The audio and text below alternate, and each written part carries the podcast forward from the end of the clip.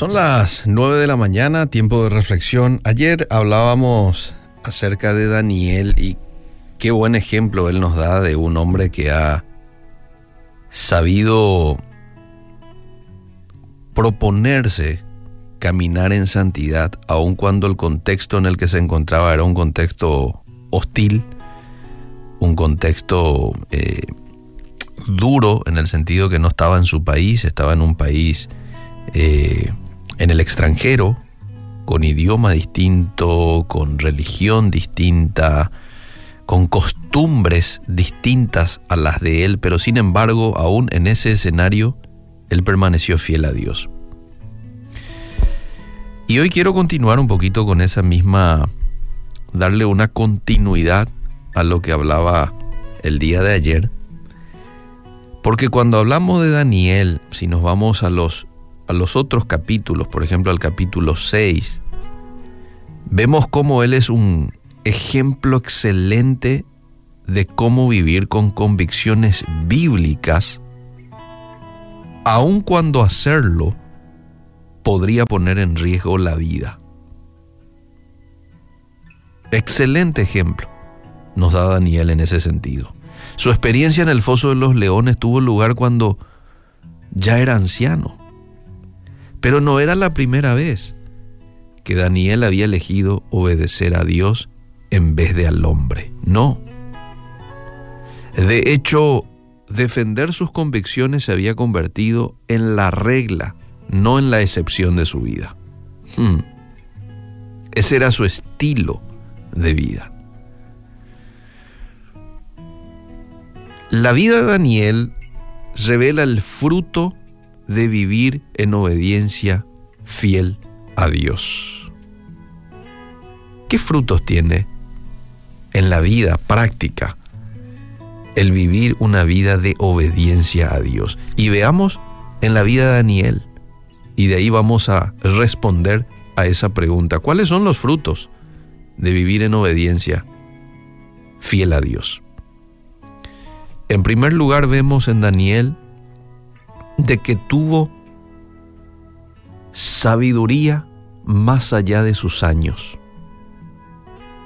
Después de que Daniel defendió sus convicciones con respecto a la comida, Daniel 1.8, el Señor le dio mayor conocimiento. El Señor le dio mayor sabiduría, entendimiento que a todos los demás consejeros del rey. Y lo pueden ver en Daniel capítulo 1, verso 17 al 21. No me da el tiempo para citarlo o leerlo. Pero allí está. Él fue obediente, él fue fiel a Dios, aún en las circunstancias más difíciles. Dios le dio más sabiduría. Lo segundo, Dios le dio el favor de los reyes en vez de perseguirle por decir la verdad, los reyes promovieron a Daniel al lugar más alto de autoridad, por más de que él era un extranjero judío. Igual, estos reyes, déspotas, varios de ellos, eh, promovieron a Daniel a un lugar más alto de autoridad.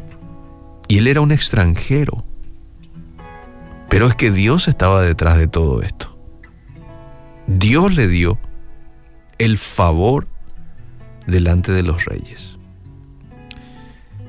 Daniel, lo puedes ver, Daniel capítulo 2, verso 46 en adelante, 46-48. Y en tercer lugar,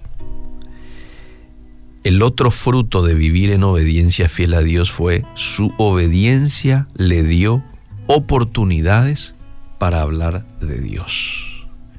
Si Daniel hubiera elegido mezclarse con la cultura, con los reyes babilónicos y persas, probablemente no lo habrían notado.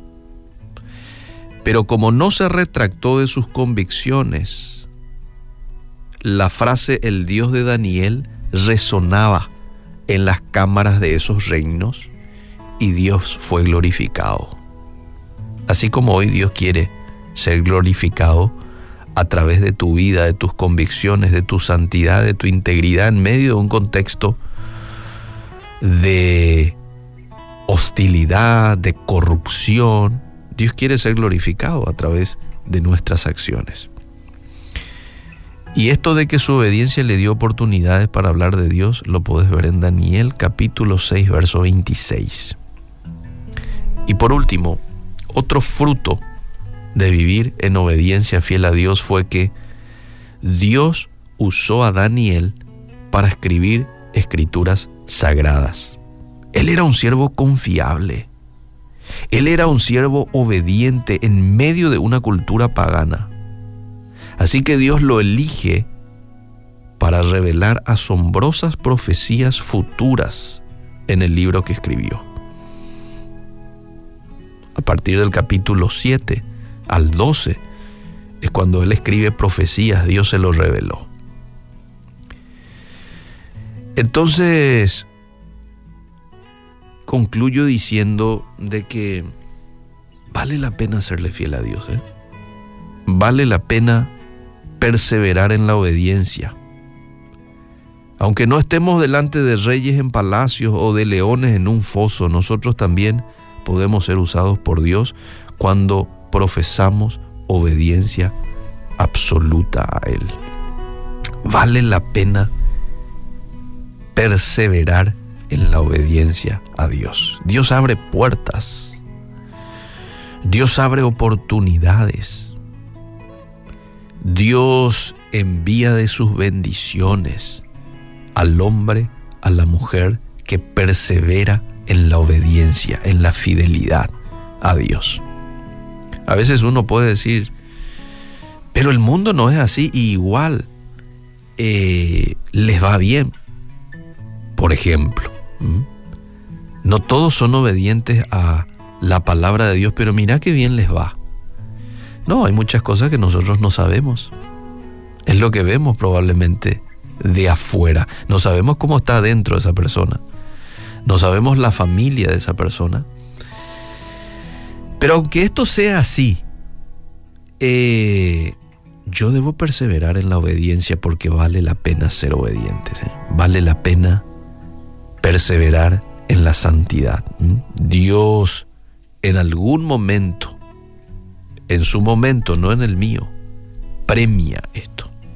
Por eso dice ahí un texto de la palabra de Dios en el Nuevo Testamento, no nos cansemos pues de hacer el bien, pues a su tiempo cegaremos si no desmayamos. Que Dios nos ayude a ser hombres y mujeres que tengamos la valentía de obedecer.